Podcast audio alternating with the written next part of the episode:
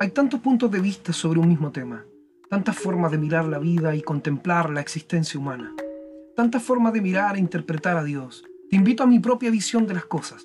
Te llevaré a pasear por mis pensamientos y conclusiones. Quizás te sirva de algo mi experiencia, mi vida, mis estudios teológicos, mis invitados y entrevistas. Mi nombre es Manuel Borges y esto es En los Ojos de Manuel, el podcast.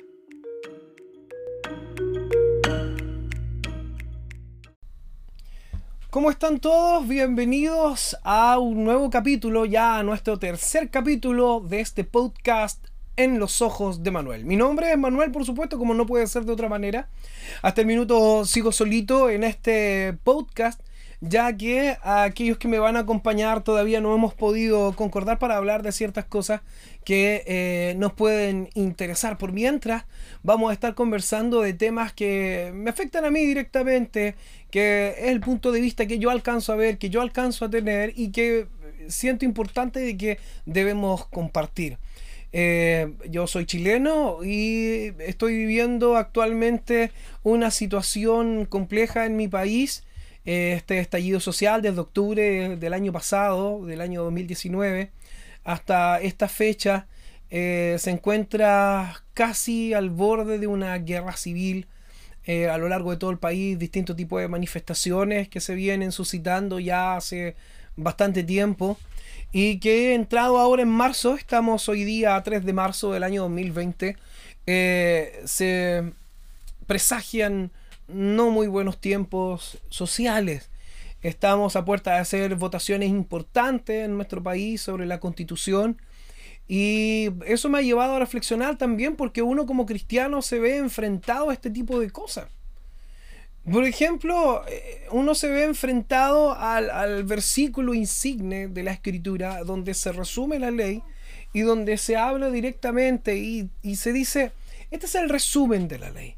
Ama a Dios y ama a tu prójimo como a ti mismo, y donde esas palabras ama a tu prójimo, que son todos, no son algunos, no son de mi propio color político, ni de mi propia ideología, ni siquiera de mi propia religión, sino que ama a tu prójimo como a ti mismo, se vuelven un poquito más complejos hoy día, ya que eh, por este tipo de protestas nos llaman a nosotros a enfrentarnos a otras personas y que son nuestros prójimos también.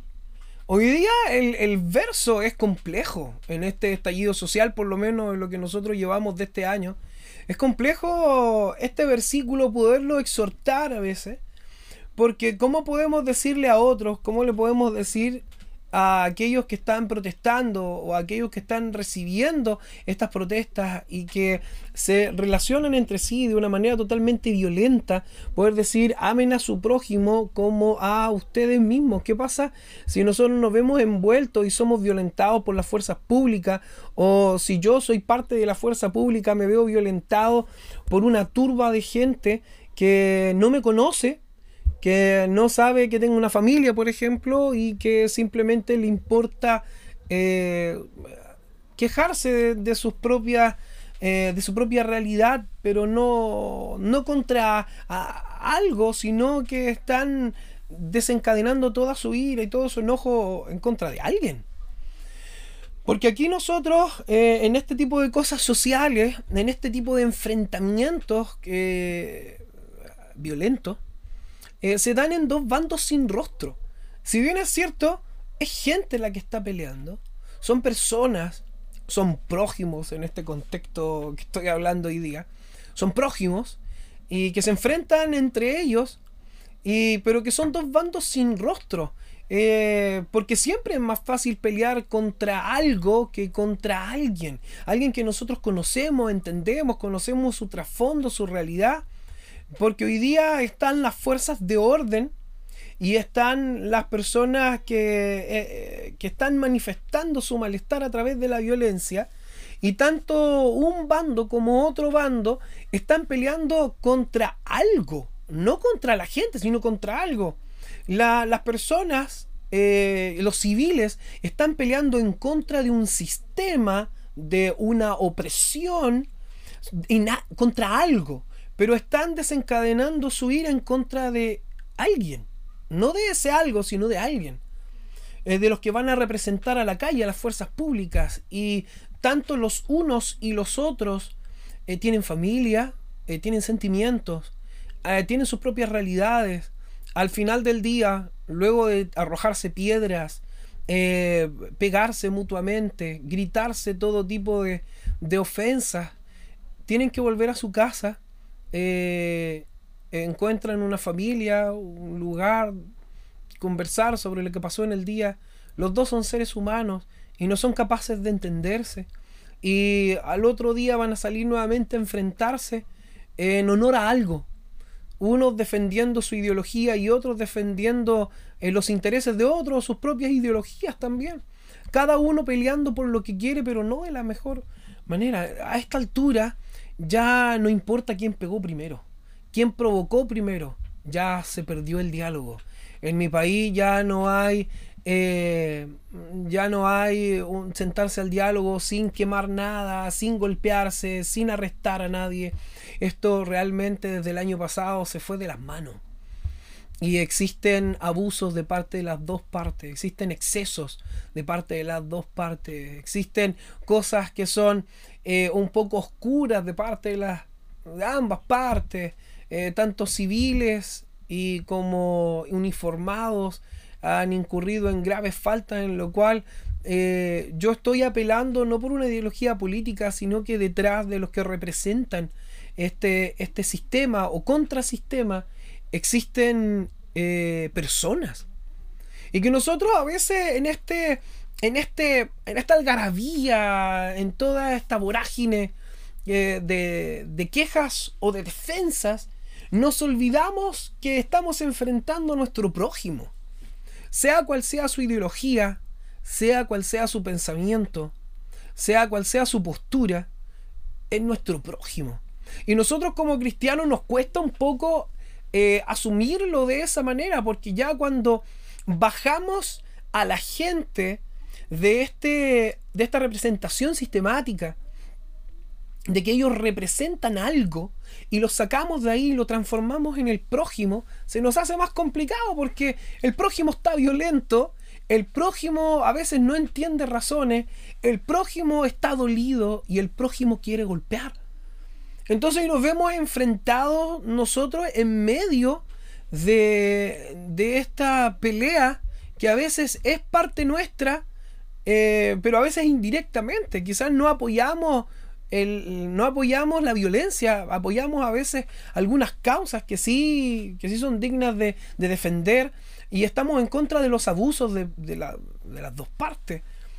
Pero se nos es difícil poder bajar a la gente de, de este sistema y transformarlo en el prójimo.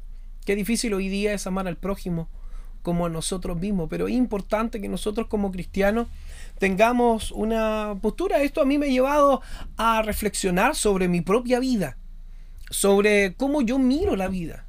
Entonces es complejo para mí poder eh, eh, resolver esto directamente, que en realidad no sé en qué irá a acabar. No sabemos si esto puede terminar derechamente en una guerra civil en una opresión tremenda de parte de las fuerzas de orden, no lo sé.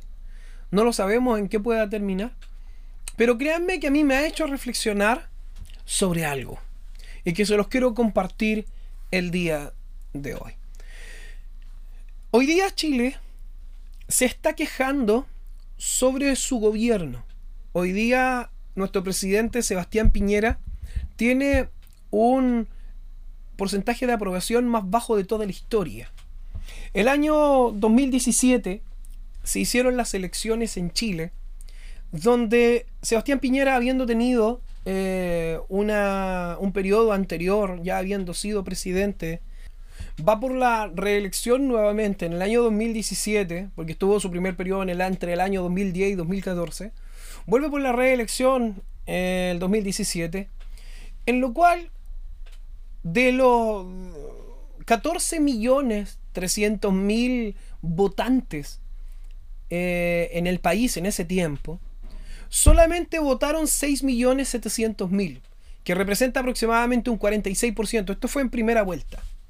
Solamente se manifestó menos de la mitad de la población votante. Eh, porque en realidad el chileno ese día, el día de la votación, lo toma como para salir a algún lado, no, no quiere, no quiere hablar, no quiere representar nada, es que a mí no me representan los políticos, es que a mí no me gusta la política, por lo tanto tenemos un 46% que eligió sobre el 100%.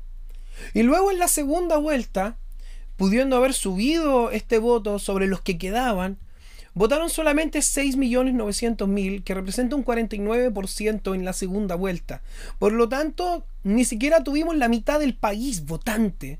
El que tenía el poder en ese momento, el que tenía la capacidad de poder elegir o protestar, no lo hizo.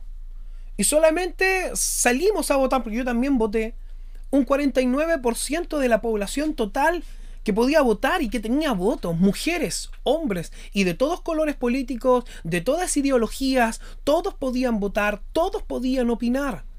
Pero en ese tiempo no opinaron todos, no salieron a las calles esas miles de personas que hoy día están marchando y las otras miles de personas que están defendiendo que representan un 100% total de la población de Chile, solamente se manifestó el año 2017 al inicio de, la, de las elecciones presidenciales en una democracia, solamente se representó un 50%. Y hoy, en vez de haber hablado cuando debió haberse hablado, hoy día simplemente se sacan quejas y hoy día se habla de la peor manera.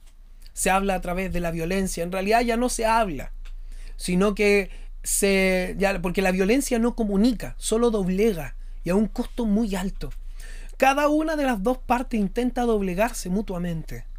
Y cuando debió haberse hecho en manifestación, en diálogo, no se hizo. Se esperó hasta cuando reventó.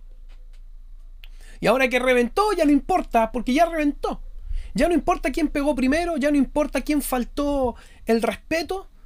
A quién primero, ya todos se golpearon y a la fecha ya no importa quién golpeó. Los dos bandos, tanto aquellos que protestan como aquellos que defienden, han sido heridos, existen muertos, existen abusos, y ya por las dos partes están demasiado molestas para dejarlo pasar.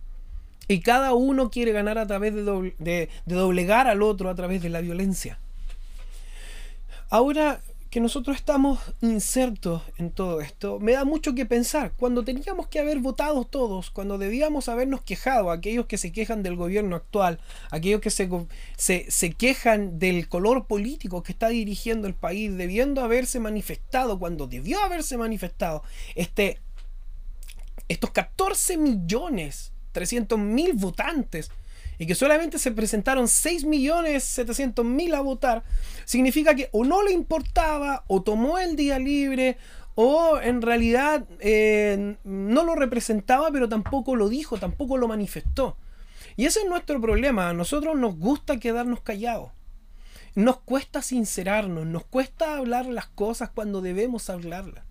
A veces nosotros esperamos a que las cosas revienten para poder hablar. Esto es fácilmente llevable a nuestra vida. Por eso el podcast se llama En los ojos de Manuel.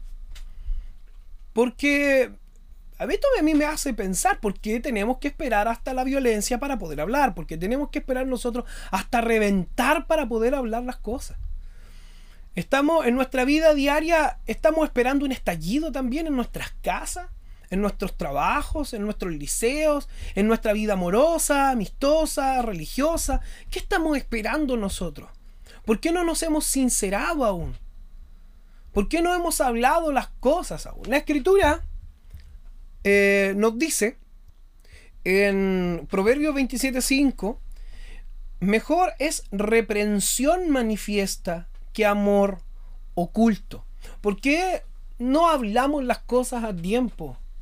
Y a veces en, en la familia pasa. Estamos esperando mucho, nunca conversamos con nuestros padres de algunos temas. Dejamos que se acumule, que se acumule, que se acumule la rabia, que se acumule el resentimiento, que se acumule el desamor y entramos en una, eh, en una incomunicación de ambas partes. Todos nos quedamos callados, empiezan los malos ambientes, pero nunca nos sinceramos, nunca hablamos. Cuando se nos da la oportunidad, nos callamos y no obtenemos absolutamente nada. Y al final esperamos que las cosas se salgan de las manos, se salgan de control para gritarnos todos a la, todo a la cara. Y nos gritamos entre todos y todos nos decimos cosas violentas, hirientes, y ya al cabo de unos minutos ya no importa quién empezó. Ya no importa quién lanzó la primera piedra. Ahora estamos en una guerra campal de dime y diretes, donde cada uno se ofende más y más y ofende al otro y a veces eh, esto termina a veces mal, terminan en las manos tirándose cosas, maldiciéndose, echándose. En el matrimonio, ¿para qué decirlo también? Nunca nos sinceramos, pasan los años, por eso vienen estos, estos divorcios repentinos, porque nunca nos sinceramos, no, no decimos las cosas que, que queremos decir. Yo en esta hora realmente admiro a la gente que puede decir todo lo que piensa, a veces sin pensar el otro. O sea, lo dice, lo manifiesta derechamente. Yo tengo un amigo que es así. Un amigo que ahora está en Santiago y que dice las cosas sin importarle lo que el otro piense. Simplemente saca su carga y la entrega. Y va sin carga. Igual él dice que hay cosas que se guarda porque ya sería el colmo de los colmos. Decir absolutamente todo lo que se le viene en gana, pero siempre andar liviano. Porque nos cuesta sincerarnos, nos cuesta hablar verdad con otras personas. Y, a veces nosotros esperamos la violencia eh, para poder sincerarnos. Pero no es necesario llegar hasta ahí. Yo creo que hay que empezar a, a pensar bien las cosas. Yo creo que hay que empezar a tomar eh, tomar iniciativa, ser proactivo en este sentido y empezar a ser un poco más cristiano, empezar a hablar verdad cada uno con su hermano, como dice la escritura, empezar a sincerarnos. Y como la Biblia nos decía en Proverbios 27, mejor es reprensión manifiesta que amor oculto, que vale más. A veces amamos, amamos en oculto. A veces no decimos nada, nos molesta algo y nos quedamos callados. Y eso no nos hace bien, nos hace bien. La escritura a nosotros nos dice que debemos que tener comunicación unos con otros, hablar verdad con nuestro prójimo, sincerarnos. Y esto es en todo ámbito, es en todo sentido. No tan solo conversar con nuestro prójimo, a veces los cristianos piensan que eh, hablar verdad es simplemente estarle predicando a los demás en nuestro, en nuestro lugar de trabajo, en nuestra familia, en nuestro matrimonio. Siempre es bueno decirnos las cosas y a veces nos envenenan por dentro. Es importante poder decirnos, poder sincerarnos, porque no nos hace bien.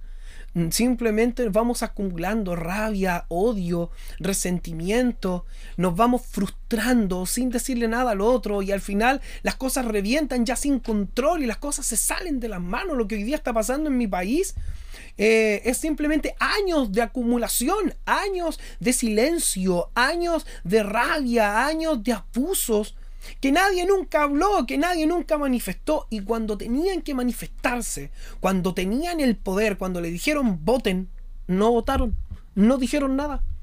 A veces nosotros nos damos oportunidad entre nosotros y le decimos, a veces no de la mejor manera, a, a nuestras parejas, a nuestros hijos, a ver, dime lo que me tienes que decir, inmediatamente, dímelo, dímelo a la cara. Dímelo, aquí y ahora. No es la mejor manera tampoco y la otra persona no va a responder nada. Y se va a quedar en silencio y va a esperar un momento de violencia, cuando ya no aguante más, cuando llegue el momento de explotar. Y las cosas se van a decir de la peor forma. Y las cosas se pueden salir de control. Por lo tanto, nosotros tenemos que buscar la paz, la escritura. Si queremos aplicarla de verdad, no tan solo la Biblia, escúchame bien, para mí de manera personal, porque este podcast se trata sobre lo que yo alcanzo a ver, sobre mis, lo que mis ojos alcanzan a ver. La Biblia no es una lupa y no es una ventana para poder vitrinear o contemplar los errores de los demás. Para mí, de manera personal, yo siempre comparto esto que para mí la Biblia, la escritura, las enseñanzas de la Biblia son un espejo, donde yo puedo ver mis propios errores porque a nosotros nos encanta, Cristo dijo, a nosotros nos encanta ver vigas en el ojo ajeno, nos encanta ver basura en el ojo ajeno, nos encanta decirle a los demás lo que les falta o a los demás lo que tienen que hacer y no miramos nuestros propios errores. Entonces la escritura a nosotros nos manda a hacer una introspección, a vernos a nosotros mismos, porque debemos amar al prójimo como a nosotros mismos. Debemos nosotros mirarnos primero a nosotros y amar al prójimo de la misma manera. A mí me gustaría que fueran más sinceros a que me violentaran, a que me tiraran las cosas en la cara y que me lo dijeran de manera violenta. Hay, una, hay un verso en la escritura que habla de que eh, si alguno nos golpea en la mejilla, tenemos que colocar la otra mejilla que se ha malinterpretado mucho y que en realidad quiere decir de que nosotros no entraremos en la provocación del otro, porque el golpe en la mejilla es una provocación a la violencia. Y por eso la Biblia habla de colocarle la otra mejilla, pero en método de protesta, y decirle no voy a entrar en la provocación de la violencia. Y dicen, no, vamos a, vamos a pelear, vamos, y le pegan en la mejilla. Hay que colocar la otra mejilla, pero no de manera sumisa, no de manera que le sigan humillando, sino en manera de protesta y decirle, no, vamos a ir a la violencia, yo no voy a entrar en tu juego. Yo creo que nosotros a veces queremos dar vuelta al tiempo y queremos solucionar cosas muy tarde. Hoy día, si quisiéramos solucionar el problema país que tengo hoy en Chile, y volver el tiempo atrás y decirle a todos que si no les gustó el primer periodo del presidente que tenemos hoy día, ¿por qué no salen a votar y por qué no, no, no protestan a través de los votos? ¿Por qué en los mismos votos hablan y dicen no me representa ninguno y que se vaya otro y que todos voten en blanco, pero vayan a votar y que se vea el 100% de los votos y que ahí hay una protesta y que en democracia se pueda elegir otra cosa o se empiezan a hacer algunos diálogos? Pero teníamos que esperar siempre hasta el final, cuando las cosas revientan, ¿o no? Y no está pasando lo mismo. Hoy día, usted que me está escuchando, hoy día usted que está dándose el tiempo de escuchar este podcast, se da cuenta de que en su propia vida también está pasando lo mismo. O no. O no. O estoy exagerando. Eh, en lo que en los matrimonios generalmente pasa. Los matrimonios no se hablan algunas cosas, no se dicen, no se sinceran. Si nosotros decimos amar al otro, si nosotros decimos eh, eh, amarle con todo nuestro corazón, tenemos que aprender a sincerarnos, a hablar las cosas, a decir, ¿sabes qué? En realidad esto me molesta, esto me lleva frustrado, esto en realidad me molesta mucho, ayúdame con esto, no puedo con esto, eh, estoy tan molesto con esta situación. Pero tampoco se trata de tirarle barro al otro, sino también en ese mismo momento uno tiene que aceptar lo que el otro también le tiene que decir porque nosotros tenemos que reconocer que no lo hacemos bien, no, no hacemos todas las cosas como, eh, como corresponde, que también tenemos errores y que también tenemos que aceptar que el otro también nos dé sus descargos. Por eso debemos amar al prójimo como a nosotros mismos. Y, a nosotros nos gusta que nos escuchen, nos gusta sincerarnos. Eh, es liberador, es como una catarsis. Y, escuchar al otro también eh, es parte del amor al prójimo. Si los dos bandos en los cuales hoy día se golpean mutuamente pudiesen tomar la escritura, esa, esa Biblia que todos desechan, esta Biblia que nadie quiere leer, esta Biblia que hoy día ha sido olvidada, esta Biblia que está tratando de ser erradicada de esta sociedad, esta Biblia habla del diálogo, esta Biblia habla de sincerarse mutuamente, esta Biblia habla de buscar la paz y seguirla, esta Biblia habla el amor al prójimo como a nosotros mismos, de amar a Dios, de respetar a los demás, de eso habla la escritura. Entonces esta misma Biblia que todos rechazan, que nadie quiere leer, eh, está diciendo a gritos que tenemos que hablar las cosas a tiempo, buscar la paz y seguirla, etcétera, etcétera. Hay tantos versos que existen. Pero hoy día todos desechan la Biblia, nadie quiere leer, piensan de que es un libro obsoleto. dicen, ya, pero es que la Biblia, eh, la Biblia ya caducó, habla sobre situaciones de tiempos remotos, de siglos pasados. Pero lo que la Biblia intenta no es hablar tan solo las cosas de su tiempo, porque las habló en su momento, sino que la Biblia, especialmente el Nuevo Testamento, y también el Antiguo Testamento, en, toda su envergadura, eh, desnuda la actitud del hombre en todo tiempo. Habla de cómo tratar los grandes males del hombre, el egoísmo, la prepotencia, la violencia, la, eh, la, los deseos desordenados, los vicios, cosas que son trascendentes en el tiempo y que son tangentes hacia todos los hombres.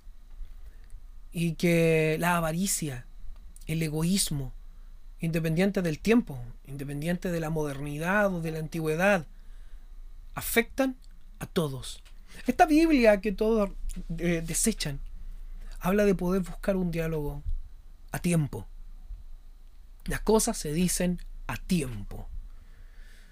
Y hoy día, este podcast, y esto es lo que yo alcanzo a ver, es que nosotros tenemos que aprender de todos estos problemas sociales que hay y empezar a actuar a tiempo. Sincerarnos con, con nuestras esposas, con nuestros esposos, con nuestros hijos, con nuestros colegas de trabajo, con nuestros familiares.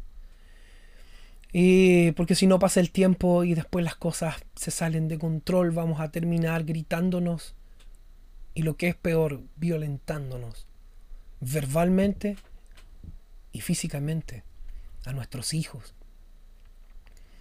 Hablarle las cosas a tiempo antes que sea muy tarde. La Biblia dice que todo tiene su tiempo. Tenemos que aprender a encontrar el tiempo de hablarnos. Porque las arenas del tiempo no se detienen. Estas arenas siguen corriendo. Nos encantaría dar vuelta al reloj y que el tiempo volviera para atrás, pero no se puede. No podemos volver el tiempo atrás. Tenemos que aprovechar el tiempo eh, sabiamente. Tenemos que pensar que tenemos que morir. Tenemos que aprender a disculparnos a tiempo. A mí me encantaría poder volver el tiempo atrás y cuando tuve la oportunidad poder disculparme con aquellos que yo me di cuenta que hice daño. Y que esa última vez que nos vimos, yo poderle haber dicho, lo siento tanto, me equivoqué profundamente, perdón, me equivoqué. Pero hoy han pasado tantos años que no tengo la oportunidad de poder decirlo. Y que tengo que aprovechar y aprender de eso y que ahora que tengo la oportunidad, que tengo a la gente aquí cerca, y me doy cuenta también si alguno hice daño, poder decirle a tiempo y disculparme. Y, y de esa manera también amar a mi prójimo. Entender que no soy eterno. Entender que tengo que morir. Aprender a abrazar también la muerte. Mirarla a los ojos. Y saber que es inevitable. Hoy día, eh, para contarles algo, estuve a punto de chocar. Eh, estaba yendo por un sector rural y no señalizó un, furgón escolar, eh, un transporte escolar, y sin señalética alguna se tira hacia el lado derecho, hacia la berma, y mientras yo iba adelantando, creo que no me vio y, y dobló hacia la izquierda, justo hacia donde yo venía. Solamente por pocos metros eh, nos impactamos. Yo obviamente atribuyo también a que Dios me guarda pero la muerte no es, un tan, no es un, tan solo un tema de salud, es un tema también de circunstancial. Hoy día, en tiempos tan violentos, la muerte nos puede encontrar en cualquier lugar. En tiempos tan complicados climáticamente, nos puede encontrar en cualquier lugar. La muerte no es tan asunto si es que yo me cuido en la salud, cuido lo que como, hago deporte. Eso no me asegura una vida eterna aquí en la tierra. Yo sé que tengo que morir tarde o temprano de cualquier forma y de cualquier manera, las maneras de morir son eh, infinitas. Entonces yo tengo que ser sabio y no puedo cargar con mis disculpas, no puedo cargar también con mis frustraciones. Eh, la Biblia dice que nosotros, Cristo, Cristo llamó y dijo que nosotros tenemos que llevar nuestras cargas a Él. Estas cargas que ya no pudimos entregar en su momento hay que saber descansar en Dios. Saber llevar nuestras consecuencias también. No eh, hacer caso omiso oídos sordos a las consecuencias que llevamos por nuestros errores. Aprenderlos a llevar con sabiduría y poder hablar con otros y sincerarnos. Yo en, mi tiempo eh, he querido también sincerarme, aprender a sincerarme a tiempo. Decir las cosas que quiero decir a tiempo, a mi esposa, a mis hijos, a mis colegas de trabajo, a las personas que me rodean. Poder decirle las cosas que pienso, sabiendo de que si hoy muero, no me llevaré nada conmigo que yo debía haber dicho y no dije. Decirle cuánto los amo, cuánto los aprecio, decir que me he equivocado y cuánto lo siento. Y que la persona sepa lo que yo pienso, lo que yo siento, porque de esa manera también abriremos puerta al diálogo, abriremos puerta a la sanidad. Esto es un, es un tema sencillo de explicar, pero difícil de aplicar. Como muchas cosas en la escritura, también son fáciles de predicar o hablar, pero son difíciles de llevar a cabo. A veces, especialmente a la gente religiosa como nosotros, los que predicamos, los que enseñamos, caemos en el pecado de que nos gusta a nosotros llenarnos la boca diciéndole a los demás lo que tienen que hacer. Pero no lo aplicamos en nuestra vida. Y si nosotros enseñamos sobre algo que no se debe hacer, ¿lo hacemos? Es una gran pregunta. Cristo también hizo la misma pregunta a los que enseñaban. Si nosotros hemos de decir que no se roba, ¿robamos? Entonces eh, es un asunto de aplicación. Porque la Biblia no es la palabra de Dios, no es una ventana o una lupa para poder presenciar los errores de los demás, sino que es un espejo en lo cual nos hace mirar nuestra propia decadencia. Por eso el amor al prójimo también nos incluye a nosotros mismos, porque no es un amor condicional, no es un amor de pensamientos políticos, no es un amor de, de tendencias políticas o del lado en que nosotros estamos, el prójimo son todos. Por eso a, mí me cuesta poder simplemente gritar desde un bando, porque no me olvido que el que está en el otro bando también es mi prójimo. Y que nos encanta el anonimato, porque nosotros decimos que estar en contra de un sistema o a favor de un sistema que es algo, pero los que están al otro lado son personas, son ellos, son prójimos. Por lo tanto hay que aprender el diálogo. Llevarlo, todo este, este problema social me hace pensar que debemos llevarlo a nuestra vida, que debemos llevarlo a nuestras familias, que debemos llevarlos a la vida diaria. No se quede con lo que lleva en el corazón, no se quede con la frustración, no se quede con, eh, con las molestias, no se quede con eso. Sincérese con los que tenga que sincerar. Pida disculpas si es necesario Diga que ama si es necesario. También corrija si es necesario. Defienda su posición a tiempo.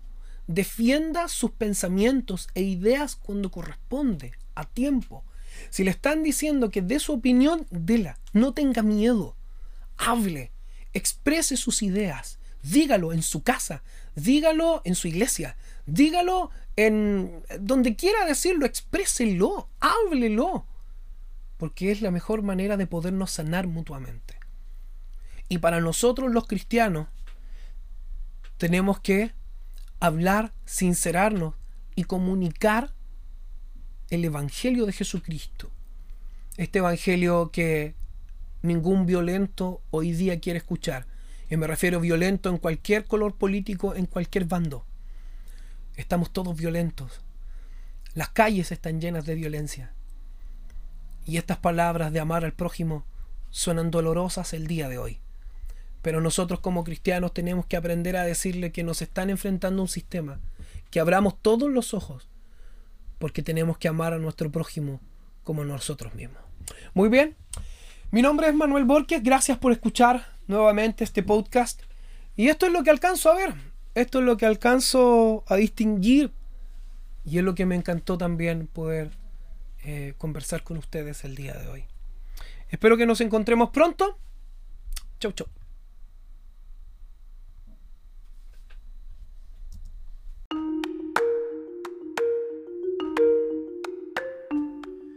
Espero te haya servido mirar por mis ojos y contemplar las cosas desde mi parecer. Te espero en el próximo capítulo para más comentarios de la vida, del amor y de la muerte, de los temas de Dios y de nuestra sociedad. Mi nombre es Manuel Borges y esto fue En los ojos de Manuel, el podcast.